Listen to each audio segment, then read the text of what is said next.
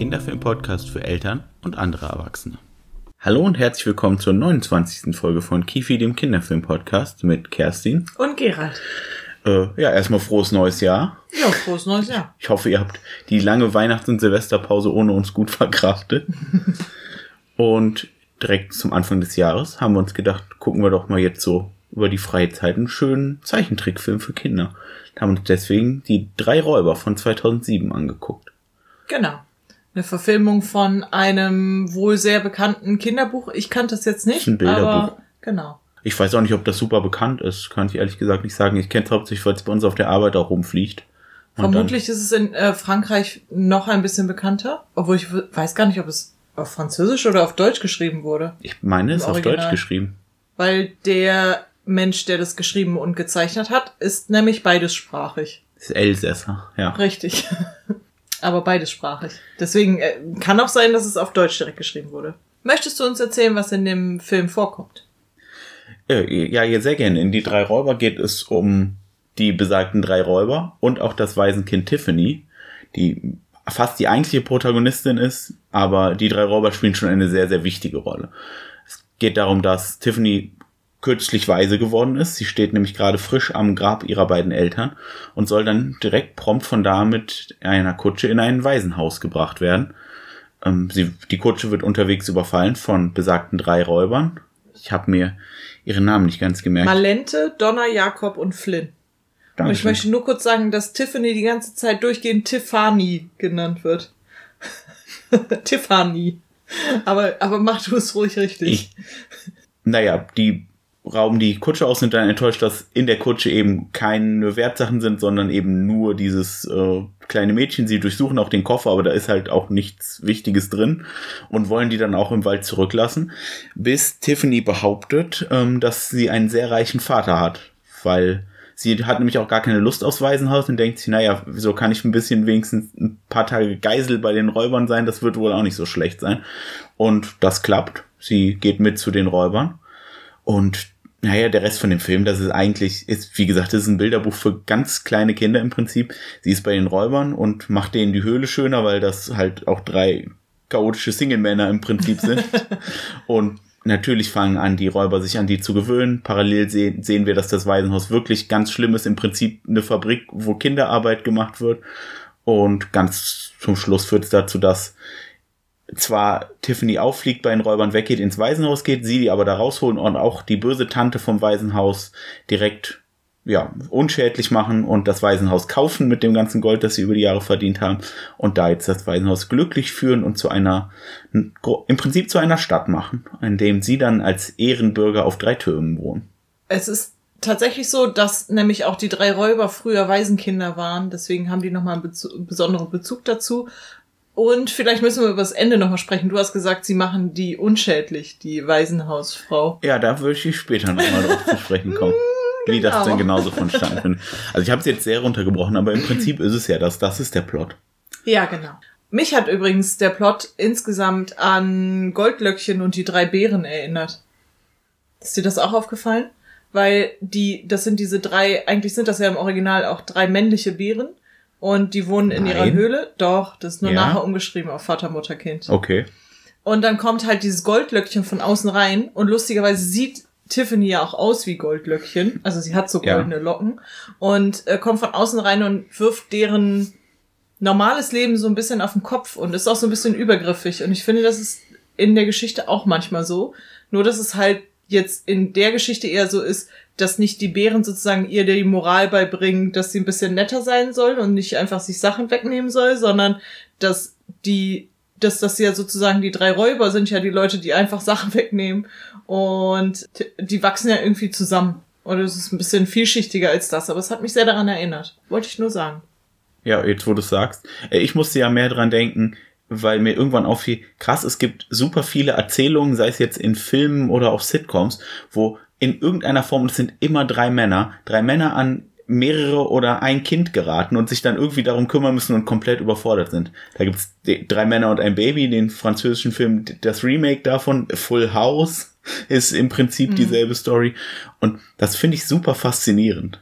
Ich glaube wirklich, dass das im Prinzip auf dieses, diesen Grunderzählstoff zurückgeht. Den, dieses relativ alte Märchen halt ich finde daran so krass, also ich weiß jetzt nicht, ich habe gerade nicht im Kopf mehr, von wann das Kinderbuch ist. Ich hatte es eben nachgeguckt, ich habe es aber leider einfach wieder vergessen. Der Film ist jetzt ja aber von 2007 und das so, es spricht ja immer noch aus diesem ganzen Trope fast schon heraus. So, ja, so Männer sind grundsätzlich erstmal überfordert mit Kindern. Und das ist schon ein bisschen traurig. Ja, ist es wirklich. Also, äh, wir haben jetzt in letzter Zeit ja auch so viele gute Gegenbeispiele gesehen, muss man dazu sagen. Da fällt das jetzt nochmal mehr ja. ins Gewicht. Aber man sieht auch an ein paar Stellen, finde ich, dem Film an, dass das ein Kinderbuch aus den, weiß ich nicht, 80ern vermutlich ist, oder? Aber das soll jetzt gar nicht, äh, das ist jetzt wirklich sehr, sehr leichte Kritik. Ich finde den Film ja. insgesamt total super. Ja, der äh, ist super. Wir haben den kürzlich entdeckt, weil ich den mal in einer Grabbelkiste für sehr wenig Geld gefunden habe und das Cover mir gefallen hat.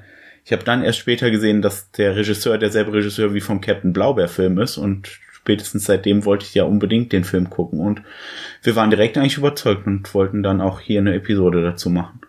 Und ähm, der hat natürlich auch noch so ein paar andere Sachen, weswegen man ihn hätte aus der Grabbelkiste ziehen können. Zum Beispiel ganz fantastische Synchronstimmen.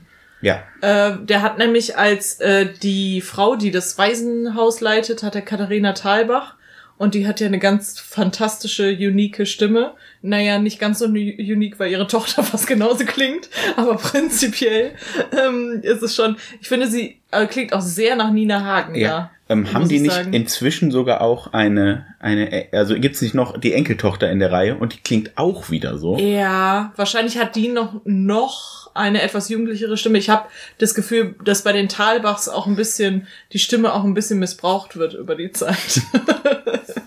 ich weiß es nicht genau, aber das hört sich immer so an. Was man sagen muss, Katharina Talbachs Stimme ist äh, perfekt geeignet ja. für einen Bösewicht in einem Kinderfilm. Ich, es hat mich so sehr an Nina Hagen in ja. äh, Shihiros Reise ins Zauberland erinnert. Oh, ähm, wo sie die ähm, Nina Hagen in dem einen Film, wo sie die Schildkröte spricht. Oder Nina vergessen. Hagen in jedem Film, wo sie den Bösewicht spricht. Weil die rollt auch manchmal das R, Katharina Thalbach in dem Film. Und dann dachte ich so, ach krass, ja, genau. Und ähm, auch ganz fantastische Synchronstimme, Charlie Hübner. Auch, ist immer auch sehr, sehr super. Ja, der äh, einen der drei Räuber spricht, aber generell die drei Räuber, der andere ist ja Joachim Krohl und Bela B. Und ich finde, die machen das alle drei ja. richtig gut. Ja. Also Joachim Krohl wirkt vor allem, der ist ja so ein bisschen der Anführer, der, der älteste ja. von denen, der auch so die ganze Zeit so mega genervt und wütend ist. Und der ist tatsächlich halt, macht er das richtig gut, so eine, so eine angepisste Stimme zu haben die ganze Zeit. Und man, erst war ich verwirrt, weil ich dachte, okay, wir haben am Anfang gesehen, Bela B spricht mit. Und dann habe ich gedacht, von den drei Räubern, wahrscheinlich ist es dann dieser Boss, der so angepisst ist, weil das würde man ja vielleicht assoziieren, so. Und dann ist er aber halt weiß ich nicht, was ist er? Dieser, der eigentlich hauptsächlich sehr nett ist und leicht lispelt und relativ hoch spricht und man denkt so, hä? Der, ja, obwohl Donner Jakob, also der von Charlie Hübner ist schon eher der dümmliche, ne? Ja. ja, genau. Der ist einfach, ich weiß nicht, der hat auch am wenigsten Charakter von den dreien, ehrlicherweise, der den Bela B spricht. Was man jetzt nicht Bela B ähm, gegenüber ähm, böse sagen muss, aber die anderen beiden werden zum Beispiel auch komplett durch im Film die ganze Zeit mit ihren Namen angesprochen und haben einen relativ deutlichen Charakter, während der dritte eher der dritte ist. Ich weiß nicht im Kinderbuch, ob das überhaupt, ob die überhaupt so deutliche Charaktere haben, vermutlich auch nicht. Hm, da kommt es halt mehr dadurch hinaus, also das, man muss jetzt auch sagen, in der Nacht immer, wenn sie halt als Räuber unterwegs sind, sehen die komplett gleich aus, außer ihren Waffen, weil die haben ja. jeder ihre ähm, eigene viel Signature-Waffe halt. Genau, sie haben eine Axt. Das eine. ist der Malente, der genau. Anführer. Genau. Der ist ja sowas wie der Anführer, würde ich sagen, ne? Ja. Ja. Und Flynn hat die Pfefferbüchse oder wie das genannt wird, ich ja. weiß nicht mehr genau, so ein, im Prinzip sowas, was Pfeffer versprüht, womit die immer die Pferde zum Niesen bringen. Keine Ahnung, wie das funktionieren soll, genau. Äh, aber genau so, wie du es gesagt hast. aber es sieht auf jeden Fall super lustig aus und das ist ja das Wichtigste für so einen Zeichentrick. Und Donner Jakob hat eine, eine Donnerbüchse. Donnerbüchse. mit der er aber tatsächlich nie auf Leute zielt. Muss man nee. direkt mal sagen. Ja. Er schießt eigentlich immer um die Luft, um Leute zu erschrecken. Dann werden die die Pferde, Tau die Pferde hat er, betäubt. Hat eine äh, Eule hinten den Schwanz abgeschossen. Das war schon das Schlimmste. Ja. Ja. Und äh, Malente macht's auch nichts Schlimmes mit der Axt. Der Der macht halt die das, Wagenräder. Richtig, damit die nicht mehr die Kutsche halt nicht ja. weiter. Und die machen es ziemlich genau auch einfach immer so, sodass auch alle einfach weglaufen können und äh, ihre Sachen da lassen können, sozusagen. Der Film fängt direkt, finde ich, ganz besonders an, denn ähm, das Intro vom Film ist äh, zum einen in den Originalzeichnungen ziemlich sicher, also ich, also zumindest das, was ich so gesehen habe, was ich immer schon cool finde, weil wenn man hingeht und sagt, okay, wir adaptieren einen Stoff, finde ich es auch immer schön, wenn man ein bisschen ähm, das erkennt darin, was da mal war. Manchmal gelingt das besser und ist mehr drin als andere Male. Wir haben zum Beispiel letztens Peter Rabbit gesehen. Ja. Ja, und ähm, da ist das sehr weit weg und es ist, wird nur durch irgendwie die Klamotten, die die Hasen tragen und zwei Bilder, die gezeigt werden, überhaupt noch an den Originalstoff erinnert. Immerhin. Aber hier machen sie es halt in dem Intro und auch in dem Outro und beide haben einen sehr guten Song, sowohl in als auch Outro und ähm, man und die Zeichnungen sind super cool. Und was das Intro aber auch macht, ist äh, auf der Metaebene erzählen und das finde ich total schön, das bei Märchen zu machen. Weil wir haben letztens schon drüber gesprochen, aber Märchen sind ja im Prinzip Erzählkultur im weitesten Sinne. Das ist auch noch das, was hauptsächlich in Kindergärten erzählt wird, in so Runden, wenn man zusammensitzt. Also jeder weiß, wenn man Märchen hört, da geht es halt ums Erzählen an sich und ums Zuhören und all sowas. Wohingegen andere Sachen nicht so krass da rein sind. Also für mich ist, wenn ich an Erzählen denke, fast äh, denke ich immer so an Märchen. Und deswegen finde ich das eigentlich ganz schön, wenn das dann auch auf so eine Erzählebene gehoben wird. Und das machen die am Anfang, indem die Synchronstimme von Tiffany, also das Mädchen fragt, "Hä, was steht denn da? Und da steht ein relativ schwieriger Animationsstudio Studioname, halt. genau. Und dann erklärt Katharina Thalbach ihr das und dann sagt sie so, ja, aber warum ist das denn so? Ja, hier, das ist das Intro und da stehen da erst die Namen von den Schauspielern, was natürlich doppelt cool ist, weil die meisten Kinder, für die der Film ist, ja gar nicht lesen können Ja. und dann wird das halt so erklärt. Und das fand ich total cool. Und, und sie sagt sogar noch irgendwie sowas wie, ach so, ja, ich spreche die Tiffany und die andere sagt, äh, ja, ich spiele die Tante, aber du siehst gar nicht aus wie eine böse Tante. Nein, nein, ich bin ja auch Schauspielerin, ich spreche die nur. Ja, das fängt auf jeden Fall schon mal gut an. Und dann erzählt auch noch, ist der Erzähler tatsächlich Tommy Ungerer. Der Autor von dem Kinderbuch. Richtig.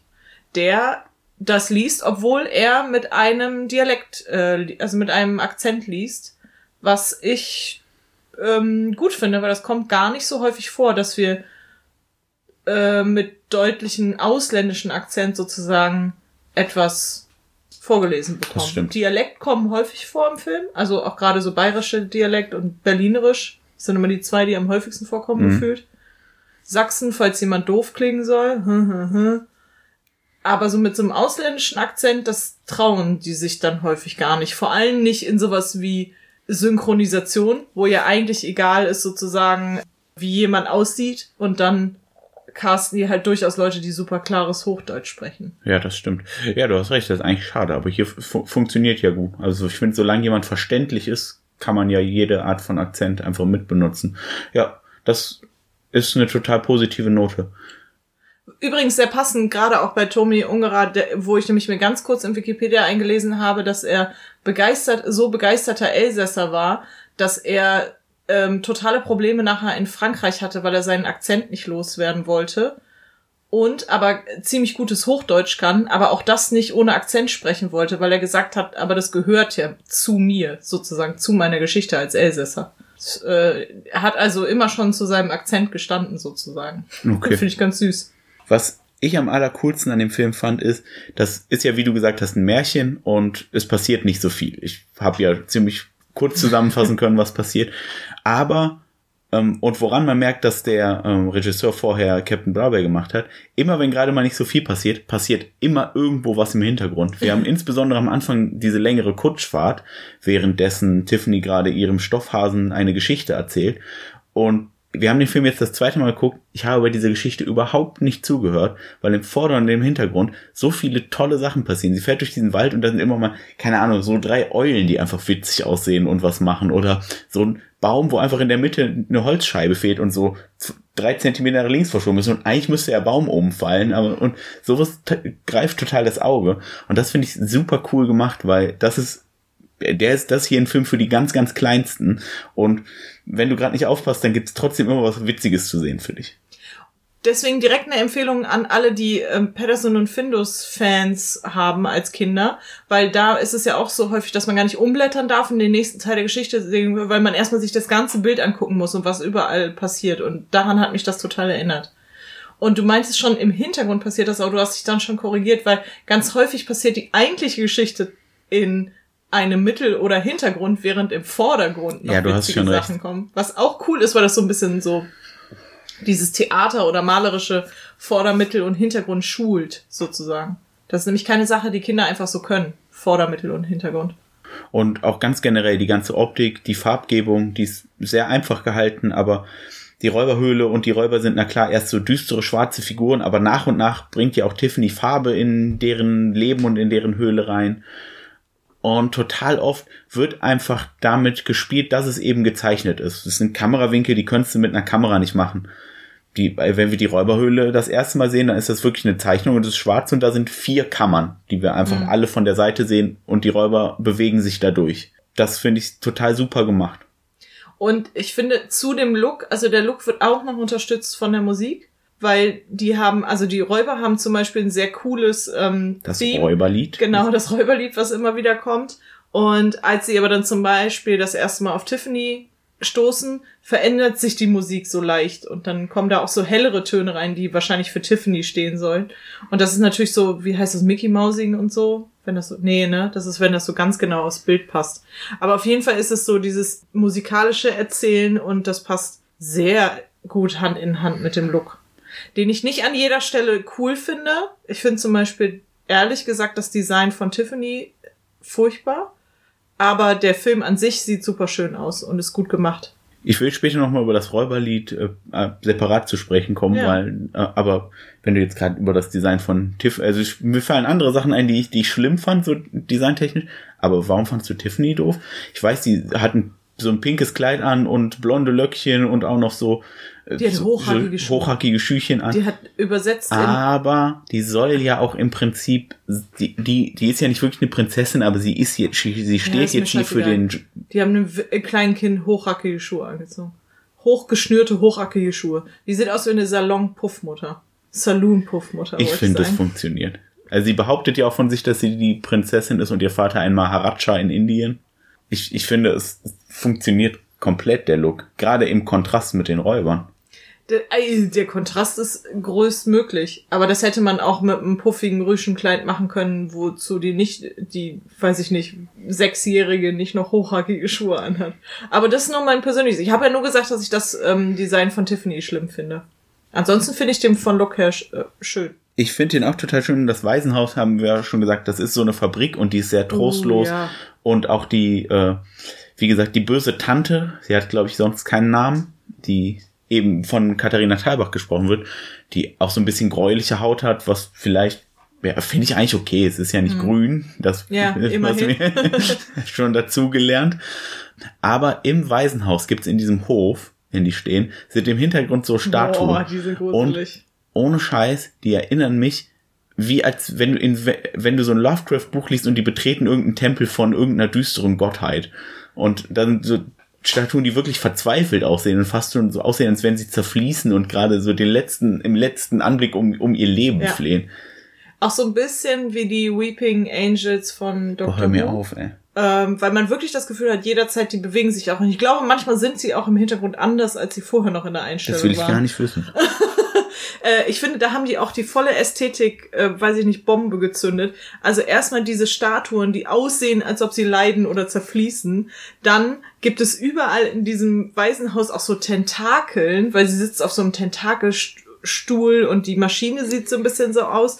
Ähm, es gibt extreme Fluchtpunkte, die teilweise so, ähm, weiß ich nicht, an deutschen Expressionismus, äh, an den frühen erinnern. Auch mit so Schachbrettboden und allem, mhm. ne? Und ähm, die Schattenleben von ihr. Also ganz häufig sehen wir sie nur als Schatten und der Schatten ja. entwickelt so ein verzerrtes Eigenleben. Und da dachte, also wenn man dieses Waisenhaus sieht, das ist wirklich, also das ist Albtraum, Albtraumpotenzial hat das.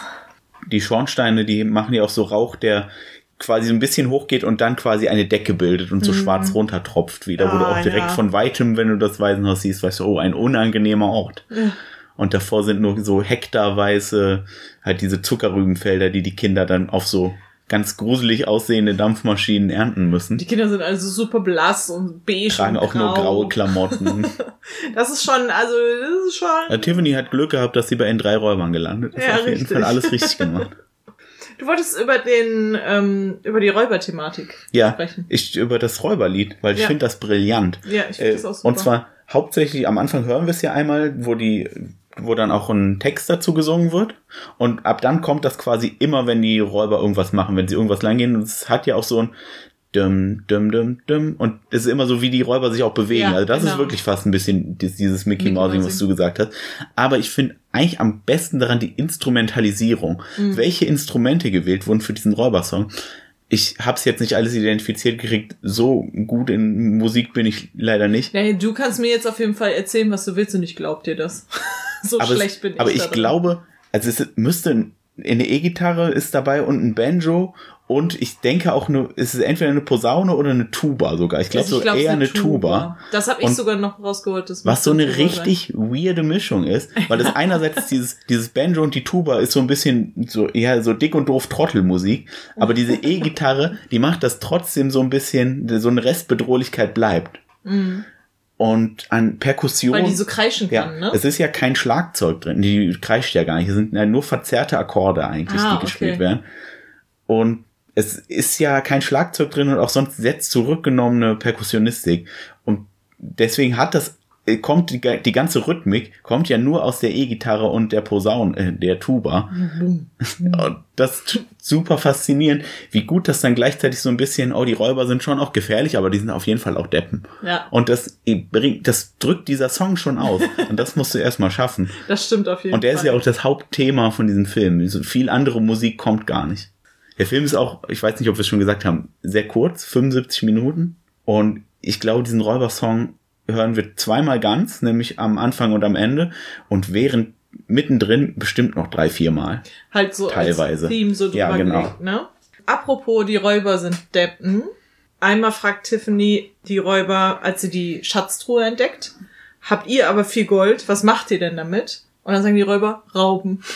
und dann habe ich mich noch gefragt, sind sie komplette Opfer des Kapitalismus geworden, dass sie wirklich, dass sie einfach nur instinktiv wissen, sie brauchen dieses Geld, aber horten es einfach, weiß ich nicht, wie, wie die ganzen Bonzen-Erb-Leute.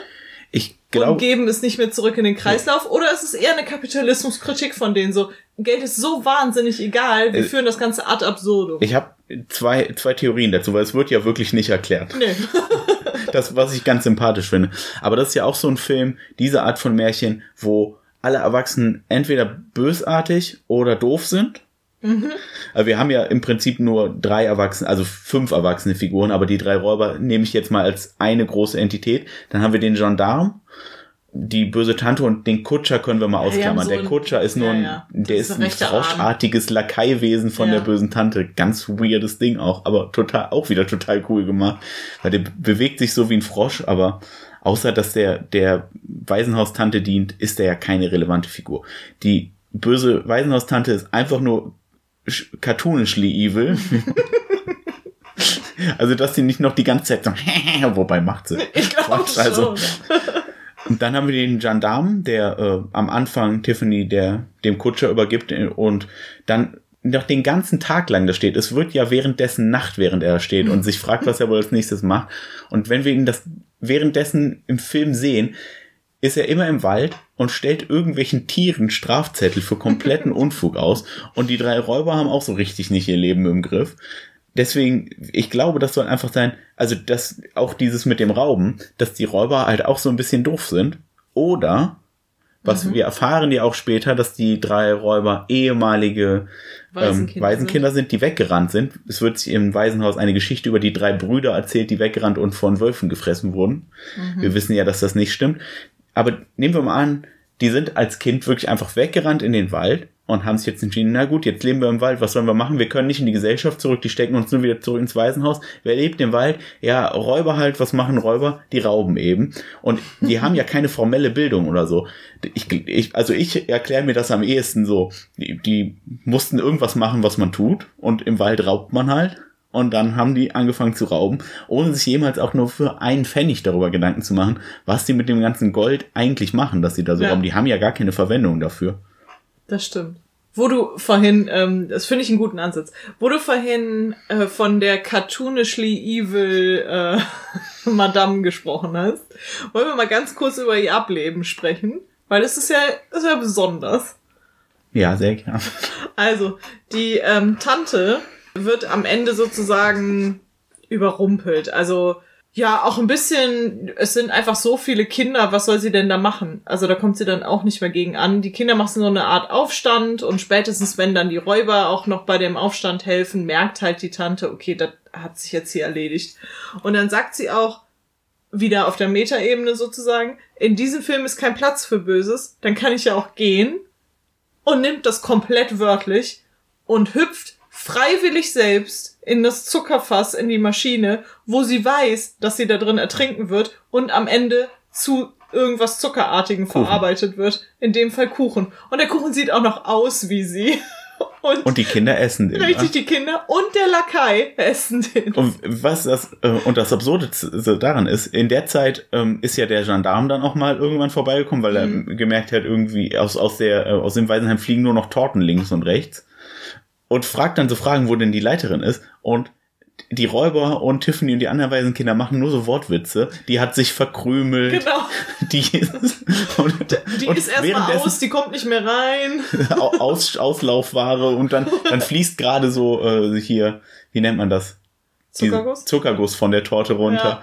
Und währenddessen hast du immer wieder Schnitte drauf, wie die Kinder diesen. Kuchen komplett aufessen.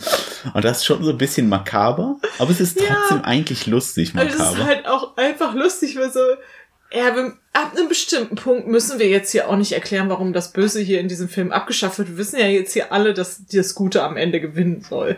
Punkt. Ähm, dann können wir es ja jetzt komplett ad absurdum führen. Und einfach die Frau in, die, in die, ihre eigene Zuckermaschine springen lassen. Finde ich eigentlich ganz nett. Fand das auch eigentlich, eigentlich konsequent. Also klar ist natürlich wieder dieses alte, die Hexe, die alte Frau, äh, Schrägstrich Hexe, und am Ende stirbt sie, aber ich sag mal so, sie hat es wenigstens selbst gewählt, wie sie. Sie hätte auch gehen können, glaube ich. Sie wollte, sie hat nur selber erkannt, dass sie das Böse ist und hüpft dann da rein. Übrigens, ähm, das ist ja so eine Zuckermaschine. Die funktioniert folgendermaßen. Oben kommen Rüben rein, die werden gemanscht. Dann wird das in ein großes Fass gegeben. Dann wird das durch ein paar Rohre geschickt. Und am Ende kann alles, was aus Zucker ist, aus diesem Rohr rausploppen. Du hast schon selber gesagt, so einfach kann man also Kuchen machen, weil da ploppt dann so ein ganzer Kuchen aus diesem winzigen Rohr zum Beispiel. Habe ich mich noch so gefragt, na, Gerald, was würdest du denn von dieser, was wäre das erste, was du diese Maschine ausploppen lassen würdest? Gummibärchen. Gott, das ist die langweiligste Antwort der Welt. Ich habe gerade Lust auf Gummibärchen. Also, Du hast immer Lust auf Gummibär. ja, das ist vielleicht wahr, aber Ah, Gummibärchen. ich hatte jetzt auch keine Zeit, mich lange auf die Frage vorzubereiten. Soll ich jetzt hier fünf Sekunden lang schweigen und die Ja, Leute. ehrlich gesagt habe ich auch keine wahnsinnig gute Antwort darauf, aber Gummibärchen finde ich schon die lameste Antwort, deswegen brauche ich meine gar nicht mehr nennen, weil sie wird besser sein als das. Ich hätte jetzt auch keine Antwort. Ich würde mir irgendwas Cooles skul skulptieren lassen aus Also, Zucker. obwohl könnte ich alles machen, weil Ah, dann würde ich mir hier, aus Zucker. hier Jelly Beans, glaube ich. Aber auch mit ekligen Richt Geschmacksrichtungen. Ein bisschen wie bei Harry Potter. Ja, aber die gibt's ja auch wirklich.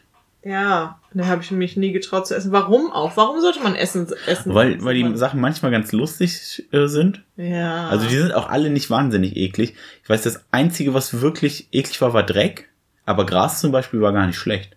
Und die, äh, die, die Bohne mit Kotzgeschmack war jetzt auch nicht so schlimm, wie sie, wie man sich vorstellen würde, wie so ein Jelly Bean, der nach, weil natürlich schmeckt der nicht wirklich nach Kotze.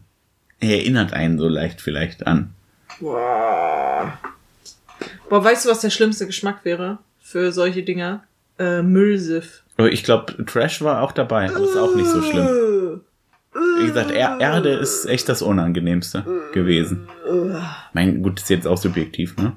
Aber ich fand Erde wirklich unangenehm. Und An Anchovies waren auch schlimm, ja, Anchovies. Sind, ist das nicht. Das sind diese das nicht Fische? eingelegten Fische, ja, ja. Okay. Fürchterlich. Äh, ich wollte noch sagen, was ich noch sehr schön an dem Film fand. Aber wir können auch weiter über Kotze sprechen. Nein, sehr gerne. Und zwar fand ich, dass das ein, ich hatte das Gefühl, dass da Le Leute Kinder sehr gut eingefangen haben. Also erstmal werden immer wenn Leuten etwas unangenehm ist, und zwar auch den Erwachsenen, werden die knallrot, finde ich schon mal super süß. Ähm, konnte ich sehr gut mitfühlen, weil ich auch jemand bin, der sofort immer knallrot wird. Aber äh, wo ich es besonders schön fand, war ganz am Anfang, wo äh, Tiffany in der Kutsche ist und nur mit ihrem Stoffhasen, Frau Pimpi Pimpanella. Und dann redet sie so mit dem Stoffhasen, weil die Eltern sind gerade gestorben. Sie fährt jetzt ins Waisenhaus und hat ein bisschen Angst davor und sagt äh, zu dem Stoffhasen, sie sind hier ganz sicher, aber wenn sie Angst haben, dann kann ich sie auch in den Arm nehmen. Ich glaube, jetzt haben wir den Film super viel gelobt. Gibt es denn noch irgendwas Kritisches zu sagen? Nee, zu ich wollte schon auch noch was. Ach so, du, du möchtest noch ein bisschen mehr loben. Nee, bitte, bitte. Ich weiß nicht, ich habe jetzt einfach nur eben festgestellt, dass hier die Erwachsenen, also und das sind ja insbesondere die der Räuber, der Polizist und die Tante entweder doof oder bösartig sind. ja. Aber ich finde, das ist ja in Kinderfilmen auch ein viel benutztes Ding. Aber ich finde das eigentlich oft gut. Weil ich finde, Kindern beizubringen, dass so ein bisschen Respektlosigkeit in Dosen, das kann nie ganz schaden. So denen auch zu zeigen, Erwachsene sind nicht immer die Allerschlausten. Und man kann das auch total schlimm machen und blöd, aber ich finde, hier funktioniert's total. Ja. Und zwar insbesondere, weil, ja, gut, die, die Böse jetzt mal außen vor geklammert, aber die beiden anderen, das sind ja Autoritätsfiguren. Entweder dann halt sowas wie Vaterfiguren oder die Polizei. Und ich finde es jetzt nicht so schlecht, dass da der Gendarm gezeigt wird, der aber einfach nur völlig inkompetent ist, um so zu zeigen, so ja, auch die Polizei macht Fehler und der ist ja aber deswegen nicht ein schlechter Mensch oder so, der versucht ja auch sein Nötigstes, der, der verkauft ja auch später äh, das Waisenhaus ohne ähm, Probleme an die Räuber, aber der ist halt einfach nicht der Richtige für den Job. Das wird, ist so subtil mit drin, das mag ich super gern. Oder er ist, äh, der Job ist irgendwie ein Problem, weil der super bürokratisch ist. Also Ja. das könnte auch sein, dass es die Kritikschiene ist, aber es ist im Endeffekt egal, weil du schon sagst, es ist schon nicht dumm, Kindern beizubringen, dass Erwachsene nicht unfehlbar sind und nicht unantastbar sind. Ja. Und mir hat total gut gefallen, in dem Moment, als die Räuber aus dem Fernglas sehen, dass Tiffany zurück ins Waisenhaus geht, äh, Oh ja, da sagen die ja. beiden, also Flynn und Donner Jakob, ja, komm schon mal, Lente, jetzt müssen wir sie aber wirklich da rausholen, schluck mal deinen Stolz runter und auf geht's. Und dann sagt Malente, ich kann nicht. Warum kannst du nicht? Ich habe Angst. So zeigt, diese drei Kinder wurden in diesem Waisenhaus als Kinder so traumatisiert, Ja. dass selbst diese, dieser gestandene Mann mit seiner Axt, der regelmäßig Kutschen überfällt und nachts durch den Wald läuft, dass er trotzdem Angst hat, dieser bösen Person aus seiner Kindheit wieder zu begegnen.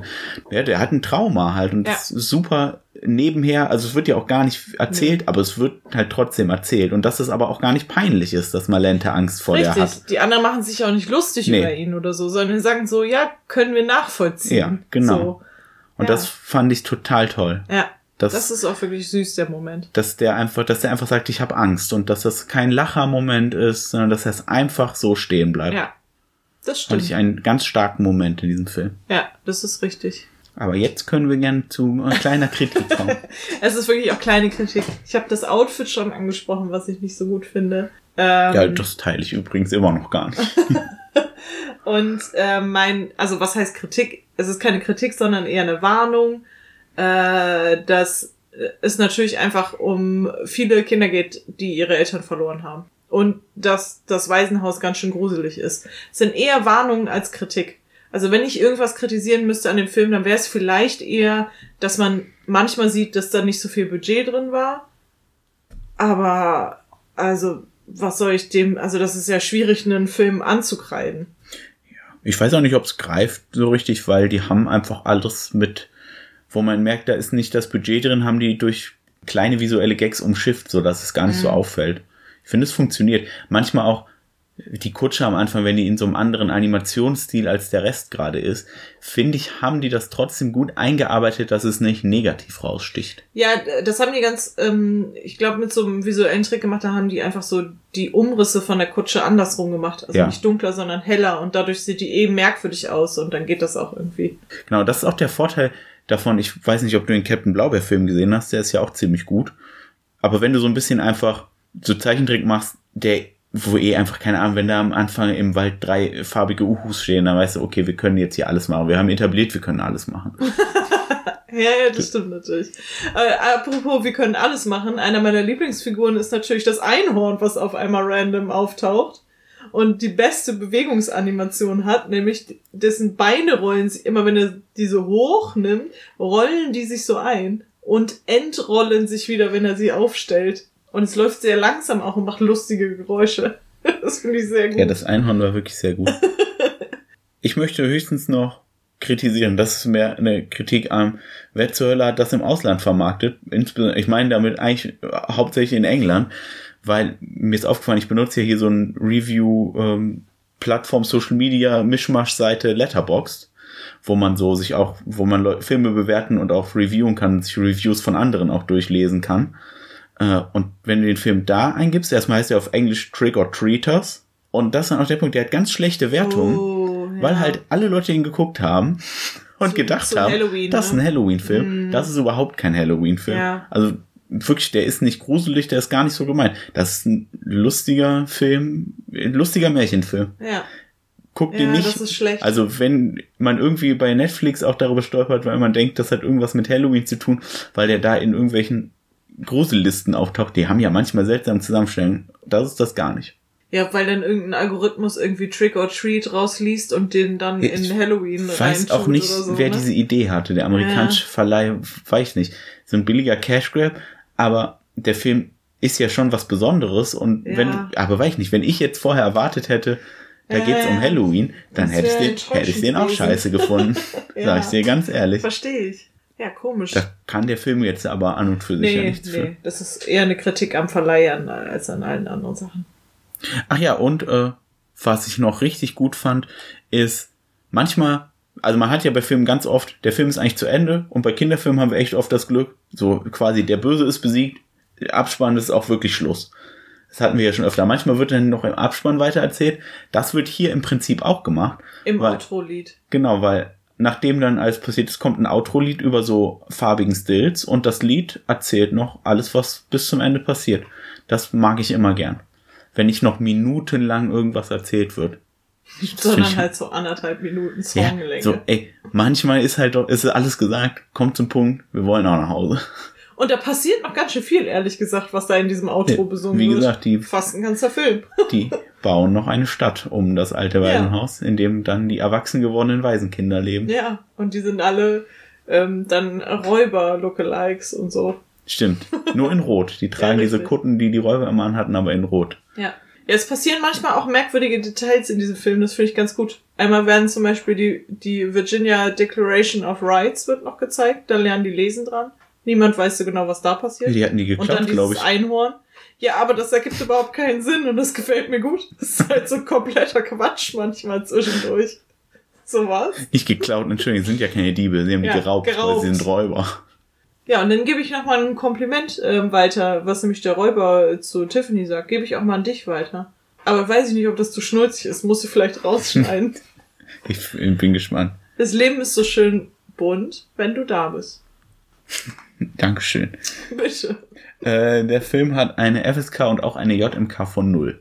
Ja. Und wir haben ja auch am Anfang gesagt, der Film ist man, für die Kleinsten ja, der Kleinen. Sobald man gucken kann, kann ja. man den auch gucken. Und wenn man, wie du Wir haben jetzt zwar also gesagt, da gibt's diese gruseligen Statuen und das Waisenhaus, aber ich glaube, jedem, ach, nicht mal einer Vierjährigen würden diese Statuen auffallen. Das ist mehr was, was mir Albträume macht, weil, weil ich auf sowas achte ich glaube, alle anderen sehen da komische Statuen im Hintergrund. Dass mich die an irgendwie an Lovecraft erinnern, ist mehr, was hat mehr was mit meinem kaputten Gehirn zu tun als also mit einem die, Designfehler.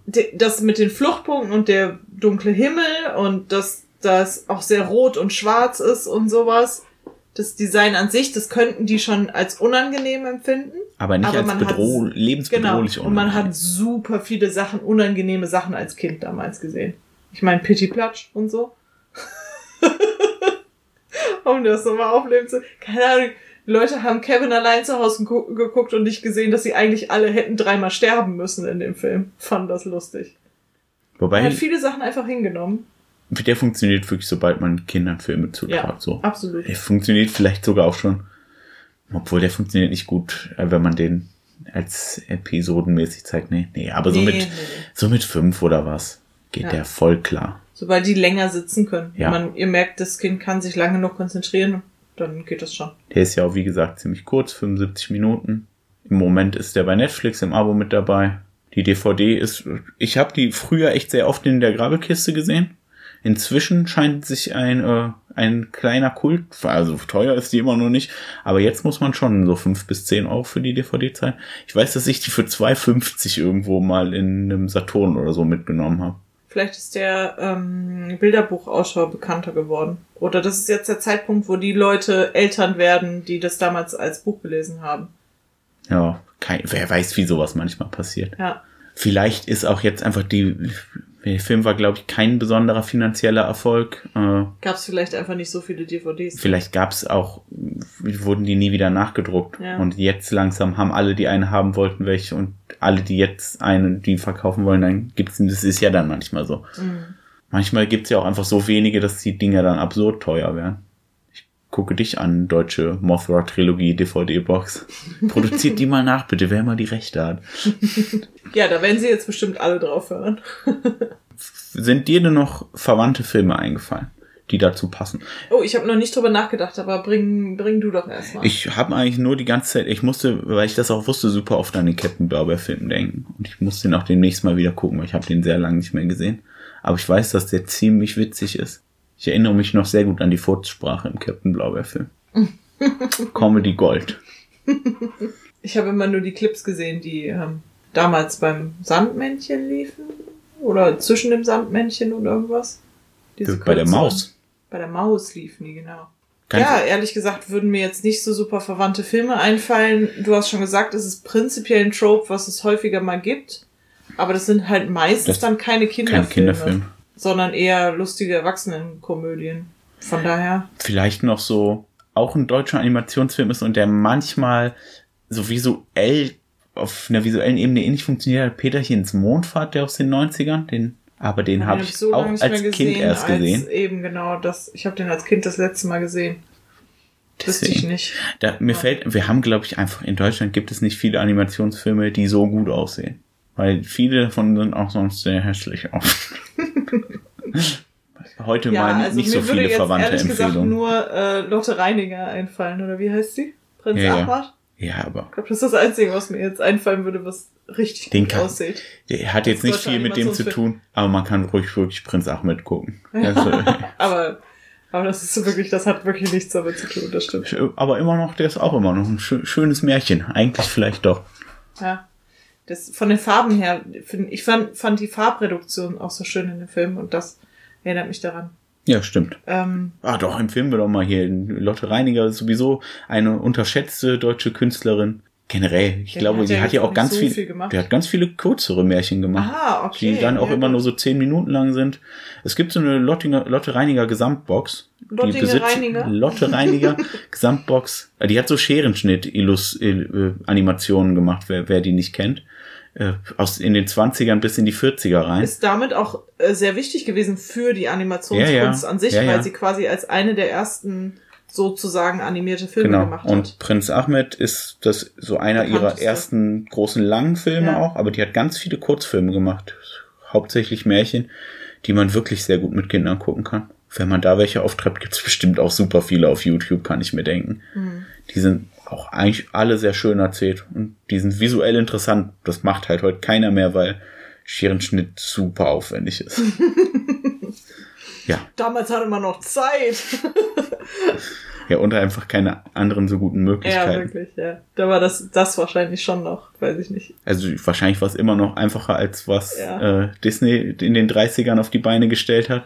Ja, Disney, das hat ja nur funktioniert, indem man sehr viele Leute für wenig Geld einstellt. Ja. Für wenig Geld. Frauen hauptsächlich. Sehr und viele Frauen. Lotte Reiniger hat sehr viel, heimlich ganz alleine gearbeitet. Und ganz viele Migranten auch, ne? ja, weiß ich gar nicht mehr so Disney. genau. Ja, kann Ich sein. glaube schon, ja. Halt Leuten, denen man wenig Geld zahlen kann. Ja. Ja, Lotte Reininger hat das hauptsächlich alleine gemacht. Dann emp- empfehlen wir doch mal generell das Lebenswerk dieser fantastischen Frau dazu passend. Ich finde, es ich habe passt auch Angst, wenn irgendwie. ich Leute aus dem Zeitpunkt empfehle, dass es nachher Nazis waren. Das werde ich gleich nachgucken und das äh, gegebenenfalls Deswegen halte ich mich jetzt gerade zurück. Waren wir nicht im Deutschen Filmmuseum und Ich das war glaube, nicht dass das so. eben eine ist, die nicht so war, aber ich, ich will mich da auch nicht zu weit aus dem Fenster hängen, weil wie viele Leute, die zu dem Zeitpunkt gelebt haben, waren keine Nazis. Nicht sehr viele. Äh, Ja, auf- ich wollte auf- gar nicht auf dieser Note Auf diesem enden. erheiternden Ton möchten wir sagen, äh, Toll. wenn ihr uns irgendwie kontaktieren Toll. wollt, könnt ihr das machen unter @kifi-podcast sowohl bei Twitter als auch bei Instagram oder ihr könnt uns gerne eine Mail schreiben unter kifipodcast@gmx.de. Wir wünschen euch noch einen schönen Abend. Jetzt lächelst du mich so an, weil ich das Ende so bescheuert Nein, gemacht ist so alles habe. gut. Alles gut, okay. Möchtest du noch mal ähm, einen Abschlusssong machen, wie das alles ausging? Das Leben ist so schön bunt, wenn du da bist. Okay, macht's gut. Tschüss. Tschüss. Kleiner Nachtrag noch mit Lotte Reiniger in der NS-Zeit. Alles okay. Sie ist 1935 nach London emigriert.